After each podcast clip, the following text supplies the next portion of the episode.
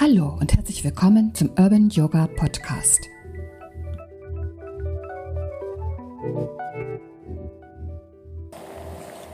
Yin und Yang und was das alles mit Corona zu tun hat. Danke, dass du eingeschaltet hast. Ich bin Evelyn und jetzt geht's los.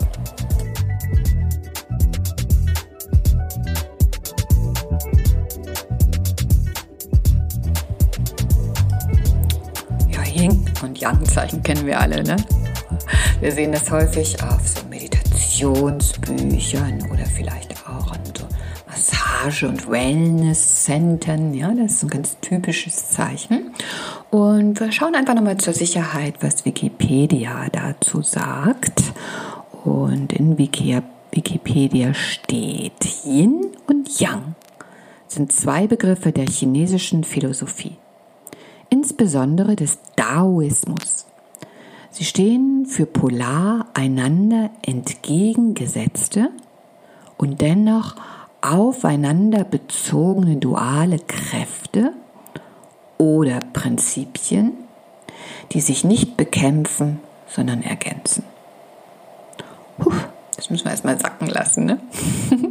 Machen wir es uns etwas leichter und schauen nochmal auf so ganz offensichtliche Gegensätze, nämlich hell und dunkel, Tag und Nacht, laut leise, männlich weiblich, Aktivität und Pause oder Ebbe und Flut, Vorbeuge und Rückbeuge im Yoga, intensiv aktiv oder ruhig entspannt, ein- und ausatmen. Und ziemlich schnell stellen wir fest, dass das eine oder das andere irgendwie nichts ist und nicht auskommt. Ne? Wir können laut und leise immer nur miteinander in Verbindung bringen. Wenn das eine weg ist oder das andere, geht nicht. Ne? Und natürlich auch Ebbe und Flut, so Sachen, die, die, die das Universum, die, das, die die Welt als Rhythmus vorgibt. Und für unseren Körper ist dieser Rhythmus ebenfalls extrem wichtig. Wir müssen aktiv sein, uns bewegen und dann müssen wir uns aber auch wieder ausruhen und regenerieren. Und wenn wir das eine oder das andere nur tun, also nur faul sind und rumliegen oder nur durch die Gegend rennen, dann wird unser Körper uns irgendwann sagen, Schluss damit, das eine oder das andere ist zu viel. Und auch für unsere persönliche Entwicklung gilt ähnliches. Ja? Sagen wir mal, wir haben ein neues Hobby und wir beginnen äh, etwas zu entdecken und darüber zu lesen und zu lernen. Und wir lernen und wir lesen und wir schauen uns Videos an und wir lernen und wir lesen und schauen uns Videos an oder wie auch immer dieser Input sein wird. Aber wir, wir machen nichts daraus. Ne? Funktioniert auch nicht. Also wenn wir etwas Neues lernen, dann lernen wir etwas und wir setzen es um. Wir müssen es erst einmal verarbeiten. Wenn wir uns immer nur füllen mit Informationen, dann läuft die Tasse irgendwann über und nichts bleibt hängen. Ne? Also auch da ist wichtig, dass man auf eine Ausgeglichenheit schaut und nach dem Input eben auch das Verarbeiten, das Verinnerlichen und dann eventuell, je nachdem, was es ist, auch das Umsetzen kommt.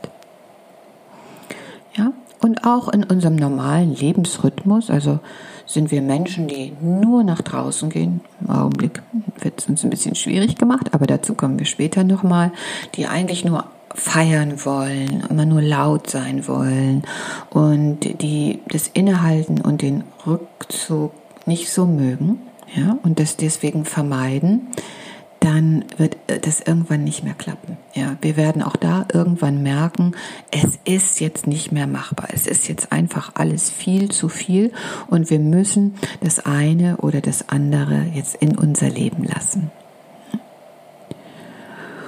Und natürlich, wir sind äh, auch im Großen und Ganzen immer wieder dazu aufgefordert, äh, entgegengesetzte Energien zuzulassen. Und auch das Große und Ganze und die ganze Welt unterliegt einem bestimmten Rhythmus. Also wir haben das Große und Ganze, einen Rhythmus und wir haben uns mit einem Rhythmus.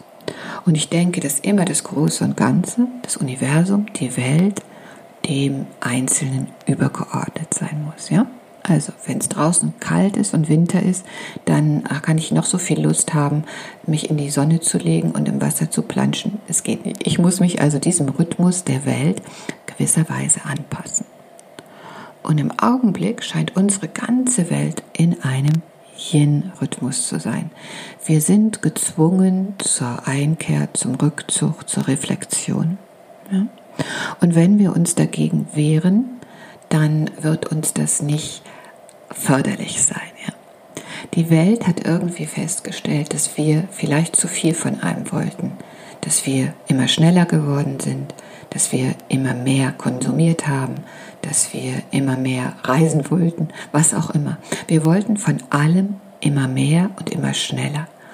Und das hat die Welt nicht mehr ausgehalten, nicht mehr geschafft. So meine Theorie. Und deswegen sind wir alle gezwungen worden, uns jetzt diesem Rhythmus der Welt zu unterlegen und in diesen Yin-Zustand des Rückzugs, der Einkehr, des weniger, des ruhiger zu gehen. Und wenn wir uns das Yin-Yang-Zeichen anschauen, dann sehen wir ja, dass nach dieser Zeit irgendwann wieder das Gegenteil kommen wird. Und diese Zeit des Übergangs, ja, die ist manchmal richtig, richtig schmerzhaft und so, so schwierig für uns alle. Machen wir es nochmal an einem anderen Beispiel klar. Stellen wir uns vor, du hast in einem neuen Job angefangen und stellst fest, irgendetwas passt hier nicht. Und du machst erstmal weiter und weiter und du merkst, dass dieses Negative, was auch immer das sein mag, die Aufgabe an sich, das Umfeld, der Ort, was immer, eh, dass diese negative Kraft immer größer wird und immer größer wird und dich mehr und mehr beeinflusst, bis du es irgendwann nicht mehr aushalten kannst und sagst, ich muss gehen. Und dieser Punkt des nicht mehr aushalten können, der ist häufig wirklich nicht einfach. Es ist für uns so, so schwierig, das zu akzeptieren oder auch äh, ja, dieses Gefühl des Schmerzes einfach wahrzunehmen. Und wir sind frustriert oder traurig und voller Sorge, was auch immer. Ja, dann brauchen wir vielleicht an diesem Moment des Übergangs etwas mehr Unterstützung. Entweder besonderen Zuspruch oder eben auch eine eigene starke Kraft, was auch immer das ist, um dann wieder ins Gegenteil zu kommen und dieses Gegenteil dann zum Wachsen und zum Strahlen zu bringen. Und wie häufig haben wir dann im Nachhinein festgestellt, dass dieser Übergangspunkt, dieser schmerzhafte Punkt für uns so wichtig war manchmal auch mit schweren Krankheiten. Wie häufig hören wir, dass es für Menschen an diesem Punkt des Schmerzes, der totalen, des totalen Zusammenbruchs, dass dieser Punkt so wichtig war, um einem anderen, einer anderen Qualität im Leben Platz zu machen oder überhaupt auch erstmal zu erkennen, was für mich wichtig ist. Und wenn wir es wieder auf die augenblickliche Corona-Lage beziehen, wenn wir doch jetzt erkennen, wie wunderbar es ist, äh, am Strand zu liegen, sage ich jetzt mal, reisen zu dürfen. Oder was vielleicht noch viel, viel wichtiger ist, mit unseren Freunden diese Gemeinschaft auch physisch zu spüren, dieses sich in den Arm nehmen zu können. Was für eine unglaubliche Kraft und Qualität das hat. Ich bin so sicher, dass wir es nach diesem Schmerz, in Anführungsstrichen, dem, dem wir augenblicklich sind, mm, wenn es dann wieder möglich wird, dass wir das so viel mehr erleben können, mit so viel mehr Tiefe und Hingabe, dass eine große Zufriedenheit und ein großes Glück daraus wachsen kann. Nun weiß man auch, dass eben im Moment dieses Übergang, dieses Schmerzes häufig so ein Trost oder solche gut gemeinten Worte hm, genau das Gegenteil bewirken und gar nicht an uns oder in oder zu uns durchdringen können. Ne? Wir sind so im Schmerz, dass wir uns nicht vorstellen können, dass sich das irgendwann mal wieder ändert. Und trotzdem, trotzdem möchte ich dir, mir, dir mit diesem Thema und mit diesem Podcast oder mit dem Blog, wo auch immer du das liest oder hörst, hm, auf jeden Fall diese Aussicht aufzeigen. Und vielleicht kannst du ein ganz, ganz klein wenig Trost spenden. Das würde mich total freuen. In unseren Yoga-Klassen werden wir natürlich in dieser Woche auch nochmal diese Gegenteile uns ganz bewusst machen, aus der intensiven Aktivität in die Ruhe zu gehen oder nach Rückbeugen, Vorbeugen zu machen, um es noch leichter zu sehen. Und auch die ätherischen Öle können uns unterstützen in dieser Arbeit und in diesem Übergangspunkt, ja, in dieser Zeit des Schmerzes, wo wir ein wenig Trost brauchen, weniger auf der Matte als vielmehr für uns persönlich in der augenblicklichen Lage. Und es gibt eine wunderbare Mischung, die nennt sich Console und genau äh, die ätherischen Öle, die hier ausgewählt wurden, die möchten uns eben in diesen schwierigen Momenten Trost spenden. Enthalten sind Frankincense, also Weihrauch, Patchouli, Ilang Ilang, Labandum, Amyris, Sandalwood, Rose und Osmanthus. Ja, das im Diffuser oder auch verdünnt auf der Haut möchte dich so richtig in den Arm nehmen und dir aufzeigen, dass irgendwann wieder hell wird. Falls du diese Mischung nicht oder noch nicht hast, hast du vielleicht ein paar Öle, die äh, sehr gut eine Alternative bilden können. Nehmen wir die ersten drei aus der Mischung, nämlich Frankincense, Patchouli und Ilang Ilang, geben noch ein bisschen White Fur dazu und haben dann auch eine ganz trostspendende Alternative.